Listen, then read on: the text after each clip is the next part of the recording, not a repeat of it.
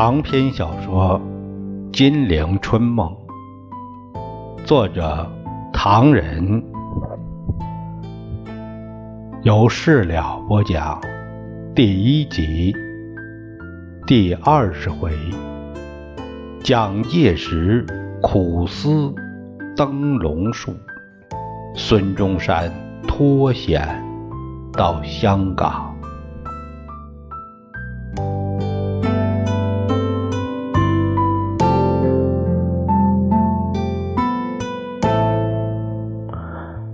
咱们书接上回，却说蒋介石把他同孙中山合照的照片大量洗印，分赠友好，觉得这样做还不够显出他同大总统的关系，整日也追随孙中山左右。孙中山一天到晚想着如何对付叛军，安定人心。蒋介石一天到晚琢磨着如何抓住时机平步升天。他想到了事密西报，想到了访员，想到了报纸。有了，蒋介石终于想到一个办法：我把孙中山这次蒙难记录下来，请他自己写一篇序，请张静江提几个字。把它大量出版，不就显得我与众不同？天下人就知道我蒋介石了吗？林秘书会不会走在我前头呢？或者怪我抢了他的生意？蒋介石暗自思量：他是秘书，记录这件事是他同张秘书的事儿。不过他们正忙着公文，大概不会想着这招。还有李参军，会不会比我先动手呢？不会，不会，他们正在忙着公事，绝对不会想着这件事记录下来。那一晚，蒋介石睡得很甜。第二天天还没亮，起早起身，研墨展纸，开了一个头。可是他怎么也写不下去了。正在发愣的时候，房门突然推开，孙中山探进头来。这么早就起来了，多睡会儿啊！报告总统，蒋介石一个立正。总统这么早就起床了，我们更应该起得早点。年纪大的人睡眠时间不多。孙中山跨进房门，见桌子上铺着纸笔，啊，难道一清早就用功啊？不，呃，不，蒋介石。满脸发热，干干尬尬。报告总统，这一次大总统实在太伟大了。我虽然不会写文章，可是愿意把这次经历原原本本记录下来。天下人都知道陈炯明的卑鄙，大总统的伟大。啊！孙中山俯下身子往桌上一看，只见纸上写着“孙大总统广州蒙难记”一行字。这个是题目了。啊，是是是的，你愿意写就写吧。孙中山跨出房门。不过，直到现在为止，我们还在险境之中。如果忙不过来，把这份工作不妨留在以后再说。军舰上的号兵在练习，陆地上的号兵在练习，宿舍中。一片苍凉悲壮的军号声。孙中山踱上甲板，在黑暗中纵目四望，只见一艘艘的兵舰，小岛似的突出在水面上，灯火辉煌，人影彤彤。凄幽的军号声中传出，偶或传来几声枪响。总统，蒋介石低声说：“回舱里吧。”孙中山没有作声，使孙中山担忧的问题越来越多，而孙中山望眼欲穿的北伐军却毫无消息。到了七月八号这天，军长徐宗之才从南雄寄来信，说北伐军各路人马已经集中南雄。朱培德总司令所率的滇军努力奋战的消息，使孙中山获得一些安慰。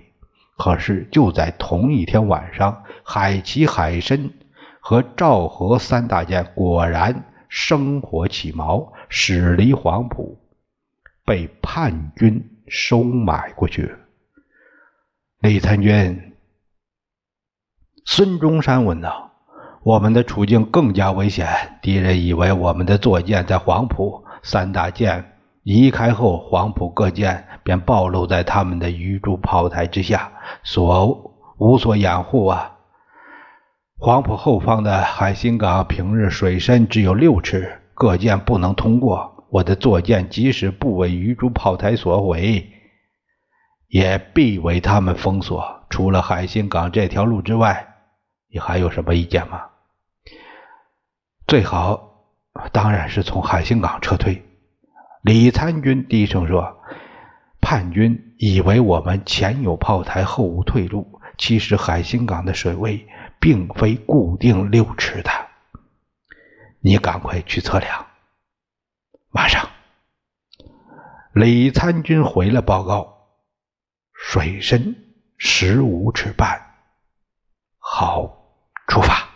孙中山立刻下令，由黄埔上游经海心港驶往新造村附近，掩护常州要塞，力守长沙要塞。海心港过不去，舰长们惊愕道：“如果舰队被陷在海心港，那情形就难以想象了。”没有问题。孙中山首先领头出发，各舰果然顺利通过，大家透过一口气。不料第二天七月九日，叛军恼羞成怒，鱼珠炮台、中景堂部渡河袭击常州，要塞司令马柏林部开枪迎击。战争进行时，没想到海军陆战队孙祥夫部挂起了白旗，投降了叛军，反戈相向，引敌登陆常州要塞，失之顷刻。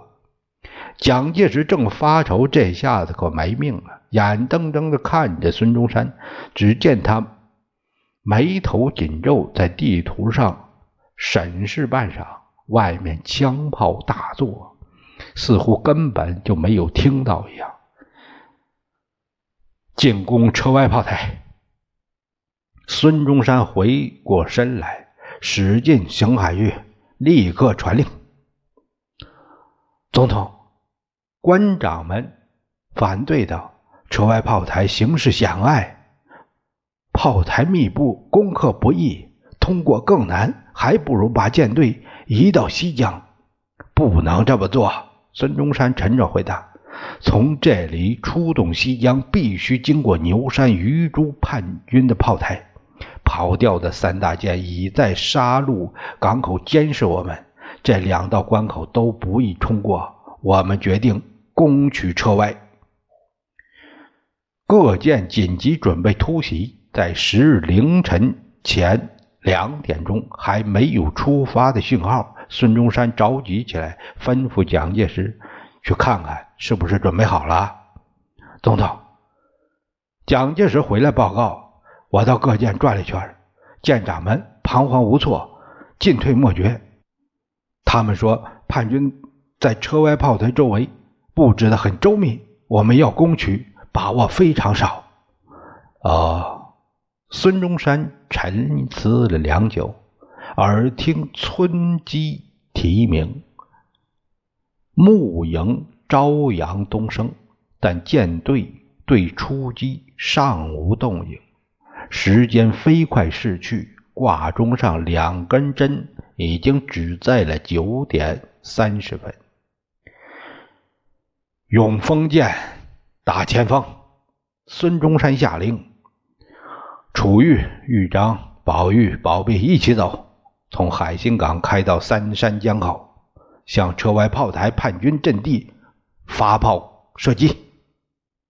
永丰坐舰一马当先，其他军舰也由一艘艘跟着出击。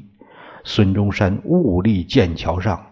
突的发现豫章舰开足马力，超越了坐舰。舰长欧阳格在对面大声喊道：“总统，豫章舰愿意打前锋。”今天是有我无贼，有贼无我。总统不必走在前头，让我们保护您。到达车歪炮台附近，叛军的炮弹雨点般的落下来，舰队通过时都受了伤。幸亏欧阳可奋力攻击，分散了岸上集中的火力，但永丰舰也被击中六颗炮弹，死伤甚大。孙中山在房里踱着步，不时透过玻璃窗注视着周围的情势。蒋介石找了个角落躲避，在震耳欲聋的密集炮火中，痴痴的不知在想些什么。总统，永丰舰长推门而进，您受惊了。我们已经进入省河白鹅滩，敌人的野炮。据情报，足足准备了两个营，但现在已经涉及不到。赶快把伤员处理好吧。孙中山冷静的吩咐：“我的安全问题不必担心。”总统，冯舰长又来报告：“永祥、同安两舰来了，我们的实力已经增强。”总统，参军李章达进入。广州下税务司。同一个外国人来看你，孙先生。夏税务司一开口就问：“你是不是到这里来避难呢？”这话是什么意思啊？孙中山沉着的口气反问：“这里是中国的领土，我当然可以自由往来。什么叫避难呢？你这个问题令人不解。”啊啊！夏税务司。挪动一下身子，孙先生，白鹅滩是通商的港口，接近沙面，万一发生战事，恐怕牵涉外国兵舰，引起交涉。不如请孙先生离开广东，便可自行通商，不致发生事端。夏水务司，这又是什么意思呢？这句话不是你应该讲的。我生平不怕暴力，不畏强权，绝不受无理干涉。广州税务司恐吓孙中山那天是七月十日，一个月之后，八月十日凌晨六时，孙中山历尽艰险，终于到达香港。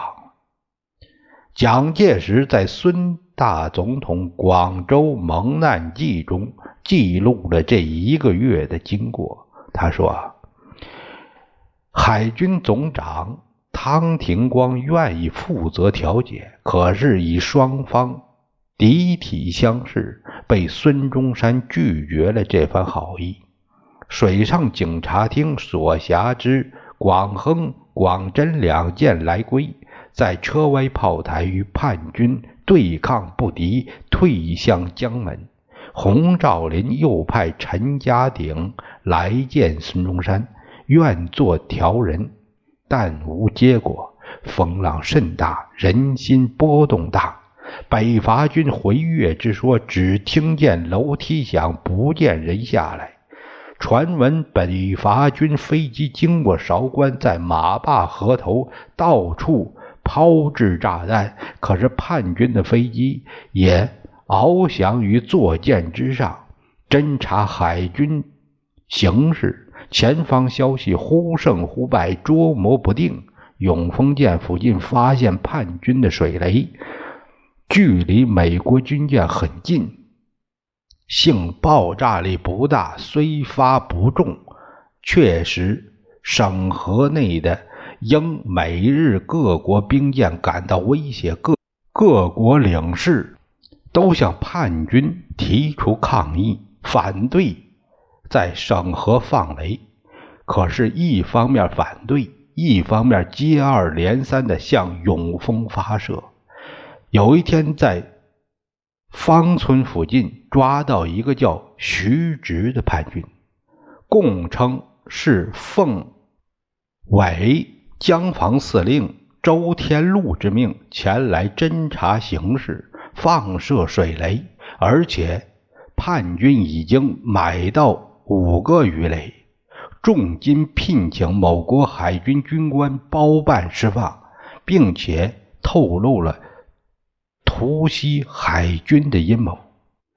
在惊涛骇浪之中，程潜、居正两人前往永丰舰，请求孙中山迁地为粮。北伐军回粤始终没有确实消息。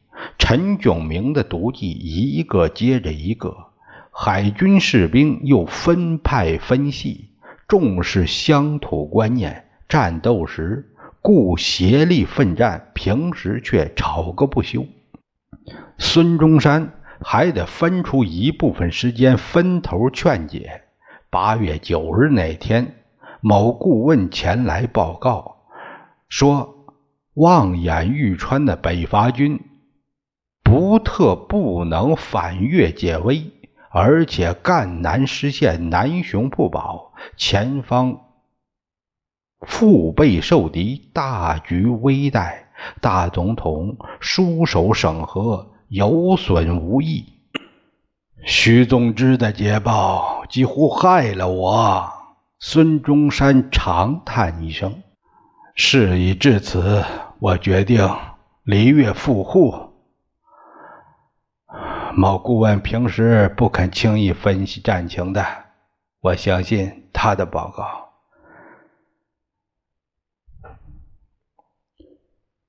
英国领事愿意派摩汉号炮舰护送孙中山到香港，再在港转搭俄国皇后号游船自港去沪。孙中山便在九日下午三点率幕僚离开永丰舰。艳阳如火，孙中山冷静地吩咐道。李参军，林秘书，他把一叠文件递过去。舰队善后事宜委托你们两个代为办妥。海军士兵代发一个月恩饷，愿我们分头努力。是。李章达、林直勉两人目送孙中山一行转向。魔汉炮舰，魔汉炮舰四点钟从广州出发，七点钟出虎门要塞。孙中山向幕僚们说道：“自从六月十六日那天上的兵舰，今天八月九日，已经快五十六天功夫了。真没想到，我们居然还能脱险，一息尚存，此之不懈。希望我们的大家努力呀！”总总统蒋介石吞吞吐吐：“我记录的孙大总统广东蒙难记，到今天为止了。到上海再给我看吧。”孙中山显得很兴奋，但兴奋中却盛着无限的思虑。他一会儿慷慨悲歌，一会儿默然沉思，一会儿拿起笔来迅速的写些什么，一会儿同幕僚畅谈大局、外交等事。你要记录。孙中山向蒋介石点点头。我不知道你怎么记，但现在我这段谈话，希望你清清楚楚的记下来。是。蒋介石忙把纸笔妥当。只见孙中山双手互握，向幕僚们说道：“在审核里，我们看见了英美法国各舰，因而引起我一些感想啊。美国、英国、法国，他们都各有特点。且不说他，谈到今日中国的外交，以国土邻接，关系密切。”则莫如苏维埃共和国。至于国际地位，与其中国利害相同，毫无侵略顾忌，且又能相互提携，测见两国利益者，该算是德国了。可惜国人不明俄德真相，以为德国大战失败，不足齿列。没想到他固有的人才与学问，都可以帮助我们施展实业。还有，他喝了一下水。蒋介石忙着把摇头电风扇挪了一下，对准他。孙中山继续说道：“那是非常可笑的。有些人以为苏联共产党非常恐怖，但不宜究其事实。记得三年之前，日本参谋部有一个参谋在上海访问我，问我是否赞成俄国的无政府主义。我答复说。”俄国列宁的政府组织完备，是一个堂堂正正的政府，怎么能说是无政府主义呢？这位参谋听后竟不能作答。孙中山叹息着：“哎呀，中国今天中国人对俄国恐怖心和以前差不多，说他是无政府主义，说他是过激派，胡说八道。”我不知道这些先生们是否知道俄国究竟在地球上哪一个方向？幕僚们发出了哗笑。蒋介石继续记录着：“让我今天把这个谜揭开。”孙中山站起来，他踱着步子说：“人家毁谤俄国，而且在中国心目中撒下了仇恨俄国的种子，为什么呢？”因为有些国家不能在东亚发展他的侵略主义，有一个强大的俄国之后，他们在东亚的侵略日子一天天靠不住了，而又忌人同他递交亲善，于是捏造了这一套恐怖的宣传。真正的恐怖倒不是俄国。总统，蒋介石起立。有一个问题，这次总统脱险，就有机会发表关于俄国的意见了。旁的我不知道，马林以前同总统说的话，我非常清楚。总统，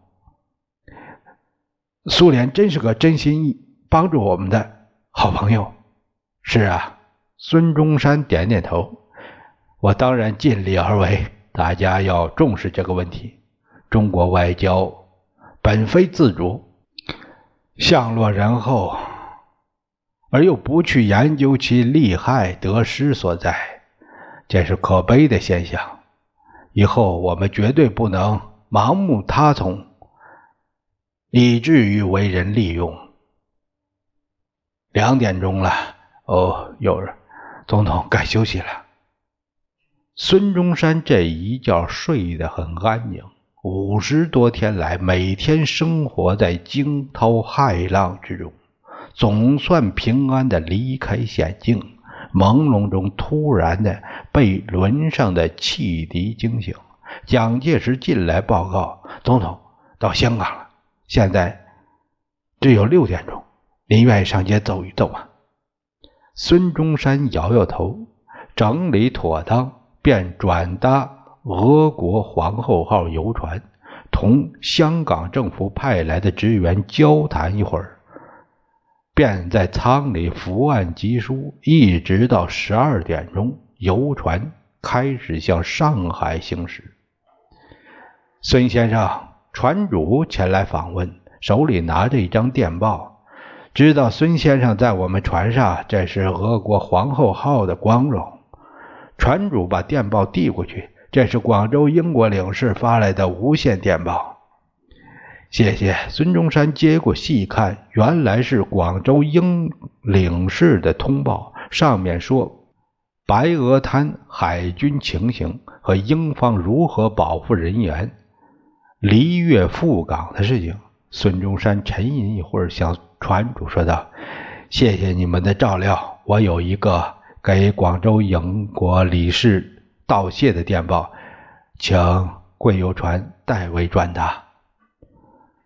船主辞去后，孙中山便继续写他的宣言大旨，对联省自治以及分县自治两者有甚为详尽的说明。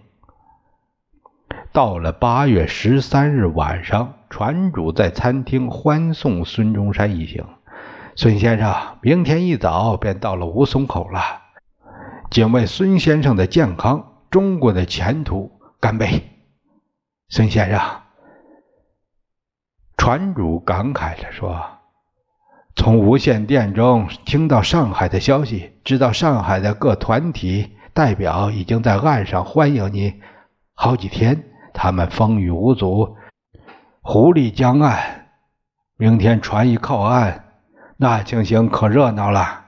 孙中山谦虚的道谢，蒋介石在一旁暗自思量：孙大总统《广州蒙难记》这一下子可出版了。这次跟着孙中山蒙难，真是孤注一掷，名利俱收。明天回到上海，那份威风可不用提了。陈洁如如何处理呢？